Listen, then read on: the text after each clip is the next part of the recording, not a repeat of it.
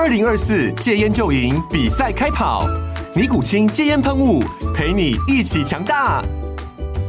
戒烟不容易，单靠意志力戒烟的人，时常无法克服戒断症状而失败。尼古清戒烟喷雾将是你的神队友，简单一喷，药品急速释放，立即缓解七大戒断症状，不限场合提高戒烟成功率。除了尼古清神队友，你还可以寻求专业医疗人员协助，一起迈向戒烟成功之路。尼古清戒烟喷雾，用科学方法戒烟，请咨询全台各大药局及戒烟门诊。本广告由尼古清戒烟喷雾、卫部药书字第零二七八三五号提供。嘉安嘉护股份有限公司，台北市中山区民生东路三段二号十楼，北市卫药广字第一一三零三零一九零号。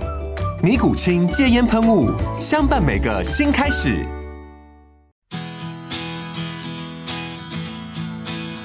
大家好，我是哲轩妈妈，欢迎来到 Debug 严选。今天又要跟大家推荐一部影片，但是这部片呢，我相信已经非常多人已经看过了。那这部片是什么呢？大叔？哦，这部片是关于我和鬼变成家人的那件事，很好看的一部片。好，虽然已经很多人都看过了啦，但是还是要。请大叔分享一下这个剧情大纲是什么？他的故事在讲什么？基本上它是个同志片啦。那我以前其实不太看同志片。我说实话，我看这部片之前，我挣扎了好一阵子，就是几乎是下档了以后，我是在我是在 Netflix 上面看的。但是看完以后，我完全没有后悔。我不看同志片是因为你知道，我也是钢铁直男。大叔说他自己是直男吗？我是直男，哦我是钢铁直男。好，剧情后就是有一个警察很怕鬼的警察。等一下，他有怕鬼吗？他没有啊。他说他行得正，坐得端。你知道会讲。讲说我自己不害怕，其实都是很怕。好，OK。对，反正就是这个许光汉演的嘛，他他的名字叫吴明翰。他在办案的时候，他在收证资料的时候，就捡到了一个红包袋。你知道小时候爸爸妈妈都说在路上看到红包袋不能乱捡，对。结果他也没想那么多，就捡了。啊、哦，里面啊、哦，因为他在收证，所以他所有东西都得捡。所以一打开发现是个冥婚的这个这个信物，也就是说他得跟另外一个人冥婚。重点是另外一个人居然是一个男生，这这是个同同志。那他的阿嬷在帮他找冥婚，那因为他也是意外死掉。整个故事就是啊，当然他一开始想要甩掉，他觉得这个很无聊啊，就不要找我，他把红包丢掉。但不管怎么样，这个红包都会回到他身上，而且如果他没有履行这件事情，他就有一堆的衰运。我觉得导演在处理这些声音的时候很搞笑，对，那反正就是让你，就让他觉得说不行不行，我不处理这件事情，我会死得很惨，所以最后他就冥婚了。哎，所以大叔，你相信吗？你相信如果你捡到红包你不处理，你就会很衰？我跟你讲，我不相信，我也不会捡啊。你不相信？我就算不相信这件事情，我也不会捡它。我就是我，OK，宁可信其有，不可信其无嘛。不要冒险，不要冒险。对，我其实觉得我是相信的，所以这个片子就是在讲述他被迫接受了这段冥婚的这个旅程，为他的钢铁直男人生带来了不一样的一个见解。对于同志这件事情，我我是这么认为啦，就是完全不一样的体验啦。对。就像大叔刚才提到，其实他蛮久才看这部片。嗯，那其实我身边也有蛮多人，他觉得自己是钢铁之男，觉得这些片、嗯嗯、这样子的片对他来说，他没有特别有兴趣。对，也也许不是说排斥，但是就是嗯，不会引起太大的兴趣。对，但是蛮多都看了之后都觉得很好看，然后出乎意料之外。那我想有一个原因就是他拍摄的手法。我其实觉得有一个原因，呃，我我先讲我的看法，我先我先讲钢铁直男的看法。好，有一个原因是我看完，我觉得整部片处理手法，我觉得会很吸引我的地方以外，还有它的剧情也很吸引我，因为它它不是同志之间的爱情，它讲述的主轴其实是同志跟家人之间的亲情，所以我整个看完以后，我我自己会被感动到，就好像。非常非常多年前，我相信可能连哲学妈妈的年纪都不见得有看过那个片，就是推手，你有看过吗？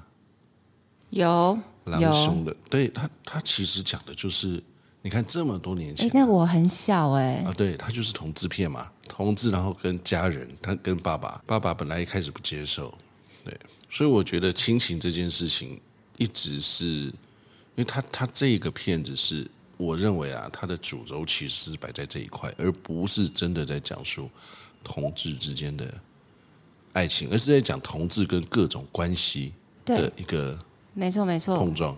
没错，因为刚才大叔提到同志跟各种关系，其实他当然包含了他跟他冥婚的对象嘛，他们发展出了一种友情。你为什么不接受我？对我，但我现在我可以，我对，因为他是鬼了嘛，对，我现在可以弄到你接受我的，我可以把你吓死，对，我可以把你吓死。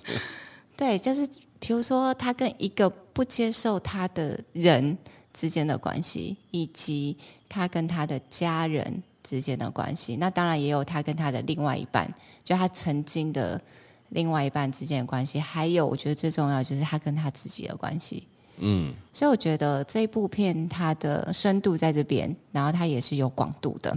嗯，那关于就是同志跟自己的家人的这一块，为什么大叔特别有感触？好，因为其实我自己家人也是这样，因为我从小我姐姐是是比较像男生，那其实，在那个年代她。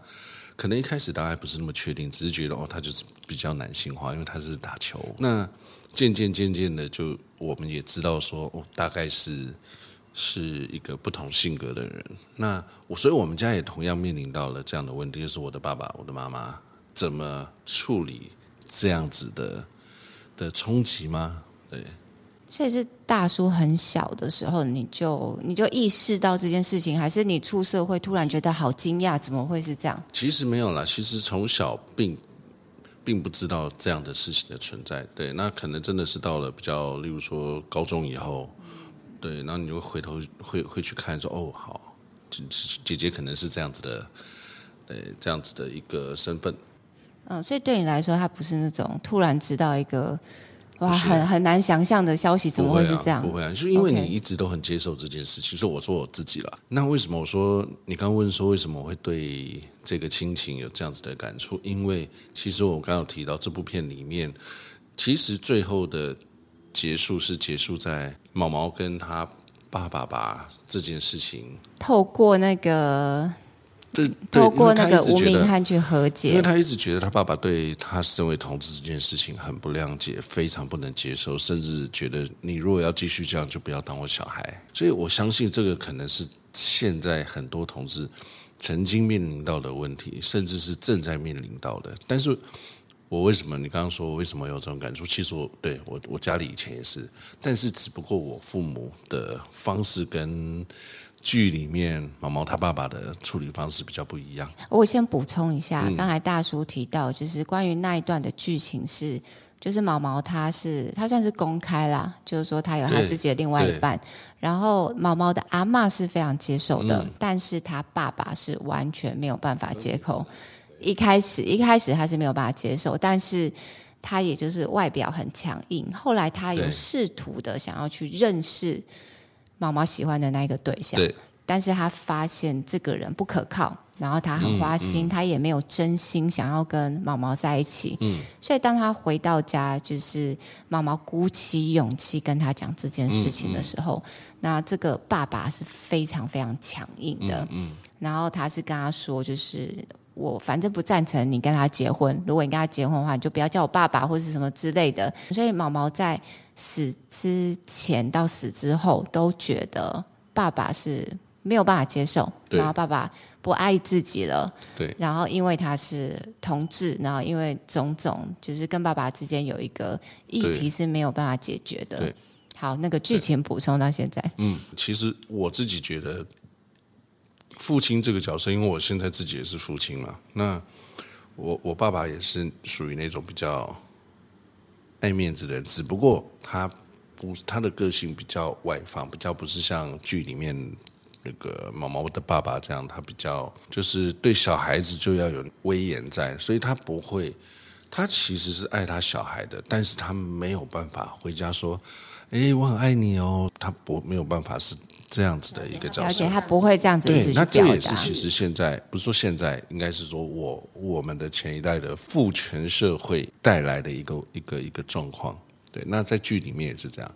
但我父母对我姐姐的这个采取的方式是，就当做不知道。那其实就当做不知道这件事情，事实上我觉得它是一个很高的、很高深的学问。我不知道你能不能够理解我说的，就是有很多事情你真的不需要把它戳破，你因为你不能勉强自己一定接受它。我的父母他，我认为啦，他可能没有办法做到说没有问题，我接受你是同志，那你过你自己的生活。他其我父母因为还是比较传统，所以他并没有办法做到这一点，但至少他们做到了。那我不干涉。嗯，就是他尊重姐姐的选择，对，他没有办法接受，但是他不反对、嗯、你为你自己的人生做选择。对，对他不会说来带回家啊什么不会，但是当真的带回来的时候，他就当嗯，我姐姐带了一个同学回家，就是这样。甚至有啦，后来还比较好，甚至后来是他就把我姐姐的朋友当当另外一个女儿这样。对所以这个是我们家里的的的处理方式。哇，难怪大叔看这一段的时候会觉得感触特别深。是啊，这个以前不会有这些感触，有时候现在就是看了一些相关议题的，就会觉得，嗯，原来我从小在这个环，在这样子的一个，其实你也身在其中啦。嗯嗯嗯嗯。其实刚才大叔有提到说，我们之前也聊过啦。如例如说，如果是关于同志的这个话题，其实我们现在都觉得，我们本来就是要尊重不同的选择。可是有的时候，我们会想要强迫别人接受，对，你就是得要接受，甚至你不能有你自己的想法。我觉得这也是另外一种的反过来的强制。对，就像以前，我觉得。不是，我觉得就是以前的观念，我觉得哦，就只能是异性恋，然后我们也觉得只有异性恋才会是对的。以前，那现在呢？如果说我们要所有的人都接受同性恋是是正是对的，是 OK 的，或者是大家都要完全的接受，我觉得其实这也是一种强迫。那它跟我们过去可能会压迫到同性恋的角度，其实是一样的事情。如果我们也要强迫别人来完全的接受同性恋，嗯，所以其实我觉得每个人都可以保有自己的想法，然后可以保有自己的喜好。可是我们不一定要强迫别人的想法是跟我们一样的，对对，不然你就是你就是迂腐，你就是封闭，你就是保守，你就是啊不平等，就贴上各种标签在别人身上。嗯嗯，那你跟另外一个人有什么不一样？没错没错，对，所以其实互相尊重。但是我们仍然可以保有我对这件事情我的基本的喜好或者是基本的看法，是不需要被勉强的。有的时候或许真的是需要一点时间。然后如果在短时间要求或者是希望怎么样的话，反而会造成更多的冲突跟对立。嗯嗯嗯，对。所以我觉得有的时候给彼此多一点时间，它是尊重很基本的元素之一啦。嗯。所以呢，那个哲学妈妈，你你看完这部片，你有什么感觉？你最喜欢里面的哪一个角色？我最喜欢，我觉得不敢相信。我觉得，对，我觉得吴明翰跟毛毛我都很喜欢。那但是我觉得毛毛又太可爱了，然后他的口头禅真的是好可爱哦。我听说的是那个李柏宏，就是忽然有一天就跟导演说：“我觉得我要替他加一个口头禅，然后就把他加进去。”真的吗？是他自己加的？对，我听说是这样。然后他居然就贯穿了全部，对，嗯，贯穿了全场。我觉得毛毛的角色绝对会是关键，就是大家喜不喜欢这部片，嗯、接不接受，或者是他扮演非常非常重要的角色。就我觉得一个好演员真的很重要。对，我觉得毛毛真的演的太可爱、太讨喜了。嗯，就是他怎么赋予这个角色一个定位，然后从头到尾都都保持在这样子的一个状态，我觉得还蛮厉害。哎，他们两个都有入围最佳男主角吗？对。你觉得会是谁？哎，那个应该不会像当年那个什么痞子英雄一样，我觉得搞不好两个都上，有没有？哎，对了，等下其他的片我都还没有看啦，所以我觉得好难选。但是如果只有这两个人，嗯、你说我会选谁哦？对，我其实应该会选林柏宏哎。嗯，因为我觉得，毕竟他发挥的空间是比较大的，大对，比较大。对，但是我觉得那个许光汉也是、啊、对，不是你要他，对我觉得一个演员他要把自己全整个完全丢进来才有办法成功。哎，我我举个例子，你，哎，我让你全身脱光，然后在大街上跳舞，你干，而且他你做得到，他要变成另外一个人，对他要变成另外一个人，嗯，对，这也是很厉害，厉害，很厉害，很厉害。哎，好，那大叔，我每次推荐影片都想要问说，有没有哪一段你很想哭的？我我，哎，应该就是最后毛毛跟他爸爸和解那一段。OK OK，就是这一段。那大叔通常看电影在哭的时候，嗯，你会就是放胆大哭，还是你会？你说在哪里？就是在电影院吗？对，你在家里呢？还是旁边有人？还是旁边没人？对，如果说在电影院旁边是你不认识的人，电影院嘛，就我会流眼泪，但是。但是我当然不可能大哭，就是不会嚎啕大哭这样。好，那那如果是你肯定是很惊的那一种，对不对？等一下，那如果是比如说跟家人朋友，就是你旁边有人，而且是你认识的，比如说在家里一起看片。嗯，哎，其实我自己觉得我是很感性的人，就是我其实是容易在一些地方被弄哭，但是对我，你会、那个、你会自然的哭吗？还是你会忍住？不会，我还是会，我我我会。怕丢脸，所以你会盯住吗？嗯，我我会对，我会想办法想要盯，然后但是通常盯不住，然后就例如说有没有推推眼镜啊，对，OK，打个哈欠啊，对，吃个东西啊，喝个水这样子，打个哈欠，你以为是哈欠，打哈欠水 会流眼泪啊，对不对？这一招很好用嘛。那嗯。但是我我就说我我基本上非常容易被亲情这件事情弄哭。你知道我印象中我哭最惨的一次，而且有一次是我工作的时候，因为我剪辑在算图的时候，我就啊没事干，因为那时候电脑很烂，要算很久，那我就用另外的另外一台电脑打开电影二二刷哦。我哭的超惨，因为只有我一个人，所以我是什么片？是什么片让你？我可以完全没有顾虑了。哪一部片？唐山大地震，有没有看过？哦，有有有。我好像是在电影院看的那部片。对，就是因为他完全就是妈妈跟女儿的那个角色。哎，我为什么每个角色都跟我姐姐有关系啊？我姐姐是双胞胎。哦。你姐是双胞胎啊？对，我好像知道，又好像不知道这件事。那因为他就是在讲一个妈妈对双胞胎姐弟的选择，到底要救谁？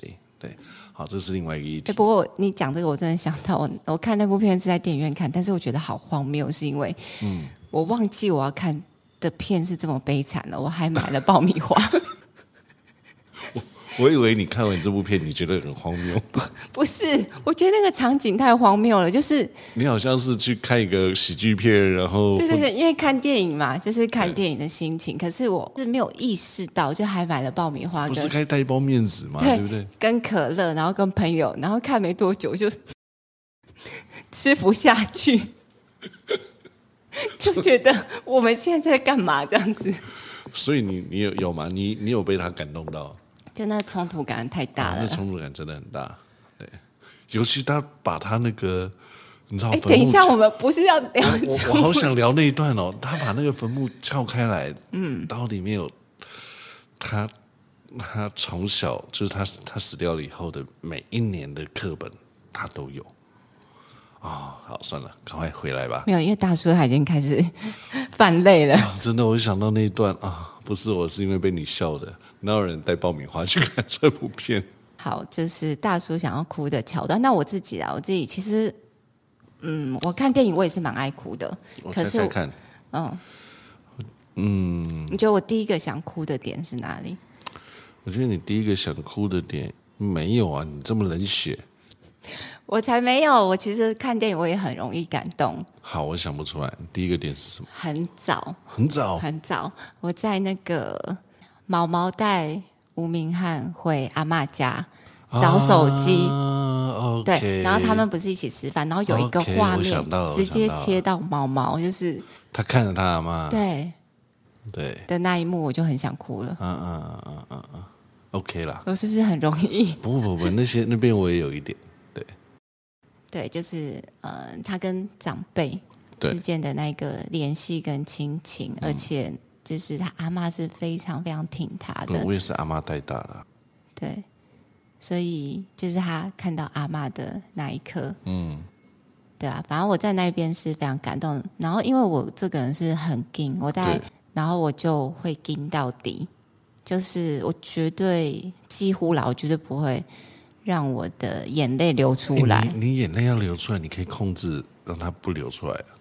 其实我就像你一样做一些其他的事情啊，比如说突然把手机拿起来看一下，你不会觉得这样很讨，其实这样很烦。我的意思是，可是为什么要跟呢？你明明就是看这个看一个片子，想要让你的情绪跟着他的剧情走，结果你却要在那个地方，就好像你知道吗？那个上厕所上到一半有人打扰，然后你必须要把它丢掉，那很难过啊。对，这的确是我的毛病哎。嗯。所以我好，我要接受这个训练，就是以后我在看片的时候，我想要哭的时候，我就大胆的。其实你旁边人会说哭出来，他你们在哭不会嘛？对不对？真的不会吗？不会吧？你儿子才会这样做吧？对，他会说妈妈哭了，妈妈哭了。然后你知道我有一次好像也是在一个小朋友面前，然后不知道什么事情，反正我就。我就比如说流泪嘛，嗯，然后好像是我侄女，她讲出一个超可爱的话，她就是很惊恐的大叫，然后她就知道从楼上跑到楼下跟我的家人说：“妈妈还是说什么奶奶什么？”她说：“姑姑的眼睛流汗了。”你看看，这说我说你你流个泪把人家吓了，你看你多冷血，就是你平常根本就不会这样子嘛。好啦，不要这样。那好，我。反正如果我们以后严选还要推片的话，我们可能也会聊到，就你到底在哪一个桥段想要哭？那我会试着就是放下这不必要的矜持。对，想哭的时候就哭。手机拿起来，把自己录下来，拿来给我看看，证明一下你有哭。那哲学妈妈，我问你，你对哪一段的印象最深刻？我最深刻的就是。呃，他在合体那一段，你确定不是在警察前面跳舞的那一段？不是啦，不是，不过那一段也还不错，身材之好。对，是在合体，然后有彩虹出现嘛？就是吴明翰带狗狗去找他的那个时候，就是他试图想要安慰他，然后他在这一段的谈话有一些自我揭露，因为可能跟我自己的职业相关，嗯、因为我觉得从他那一段谈话其实听出了非常多的讯息。第一个就是他讲说，他其实只是想要希望有一个人可以爱他一辈子。对，从这句话可以听出来，其实他对于这方面的渴望是非常大的。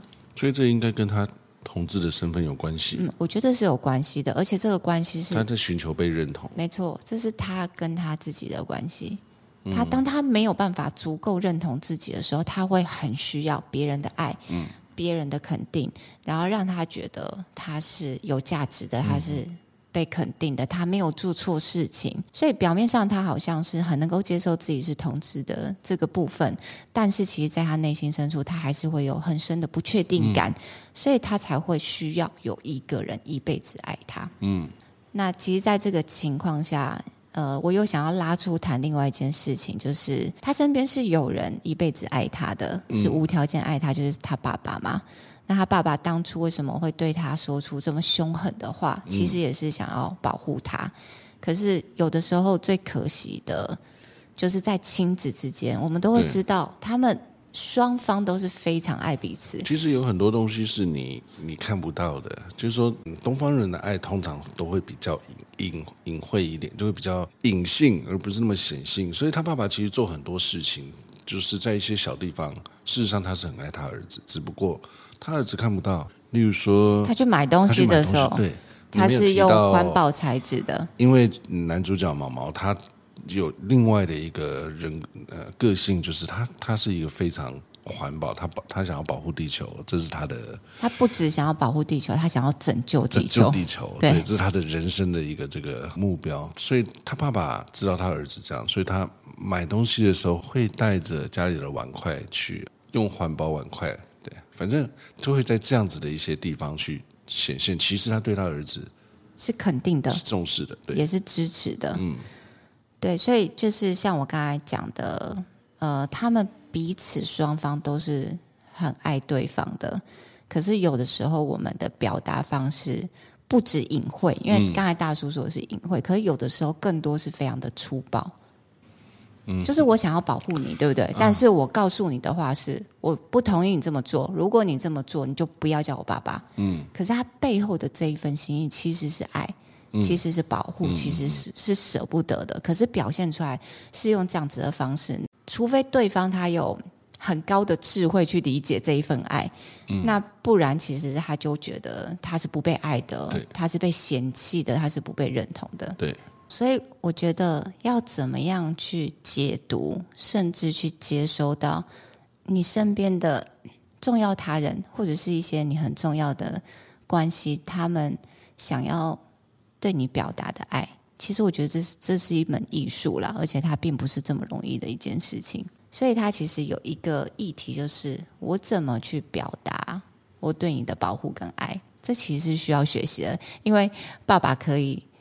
他有更好的表达方式嘛？对吧？他其实可以跟他说：“我其实是想要保护你啊。”然后他这个对象，你再思考看看，他或许不是最适合你的。但是对于这件事情，我已经开始学习接受了。嗯，他可以这么说，然后他也可以达到他的目的。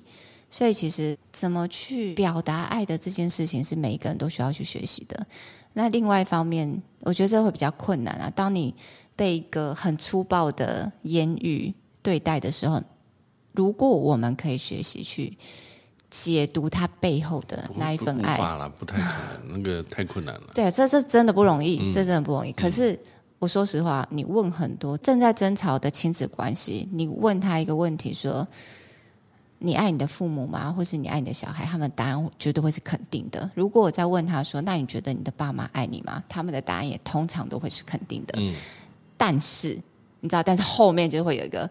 我知道他们很爱我，但是怎么样怎么样这样，其实总是有但是。对，所以其实我们彼此都是知道，我们是爱彼此的，嗯、但是就是有那些，呃，表达方式会产生很多相处上的困难。有很多东西是你理解他为什么这么做，但是理解不代表接受啊。没有，其实我觉得理解就很足够了。理解你不需要有一模一样的想法，一模一样的价值观，但是。嗯你先去理解为什么对方会这么想，就是或者是我们先去理解为什么对方会想要这样子建议或是要求我们。我，其实有很多的时候，我们真的没有那个足够的智慧跟能力做到理解完，然后就接受它。有一些事情我已经是会站在别人的角度去思考，但是我觉得很少人能够做到思考完以后就接受。对。对，我觉得先不用这么多。我觉得先理解，它绝对会是第一步。然后在这个理解，你就会让自己比较舒服，或者是让这段关系比较和谐。就是先理解啦。我们不是说马上就要打造或者是进入一个完美的关系，可是我们先试着去理解对方，嗯，就有机会去 get 到，或许这个。你不是这么认同的行为言语背后，它背后是有一份温暖存在的。对，嗯，就先这样，我觉得先这样其实就非常非常足够了。好，所以其实因为我喜欢那一段是他透露出很多讯息，让我想到他跟他爸之间的关系，然后这份爱并没有传达到他的身上，以及他跟他自己的关系。因为他没有足够的自我认同跟确定感，所以他会很需要别人的认同。嗯嗯嗯，所以就这一段吗？嗯，最后的对，最后其实我我有个有一点煞风景的小疑问啊，嗯、就是说最后不是吴明翰在跟毛爸对话吗？对，然后毛毛他就在旁边落泪。对，但是吴明翰他精准的讲出。毛毛的心声，对，因为并不是毛毛在旁边指导说，嗯、哦，你跟我爸说怎样怎样，然后是什么，完全没有，嗯嗯嗯、是吴明翰直接讲出毛毛的心声。嗯，没有啊，因为他们已经心灵相通。对啦，对嗯，他已经知道毛毛心里面在想些什么事情，所以他能够很精确的帮他说出他的心里。对，所以我看到那个，我说哦，对，他在帮毛毛说，但是他说的非常的精准。嗯嗯嗯，就表示其实他跟毛毛的友情是达到心灵相通的程度。那其实这不会是很容易的一件事情，就是你可以完全了解另外一个人的心声，然后把他表达的很好。啊，所以我觉得没有看过的，我觉得一定要去看的，因为它有很多的面相，会让你看到你自己可能曾经面临到的状况。好，就是说你喜欢动作片，它有动作片；你喜欢爱情片，它有爱情片。哇，真的耶，真的耶！亲子片它有亲子片，你喜欢恐怖片，它还不小心会出点出现一点。对对，如果你喜欢鬼片的话，其实真的是一个鬼片。对，其实 OK。哦，还有喜剧片，如果你喜欢喜剧片，对，而且它每一个都处理的蛮好的哦，就是蛮刚好的，恰到好处。没看过的可以去看，然后看过的二刷三刷，我都觉得还 OK 哦。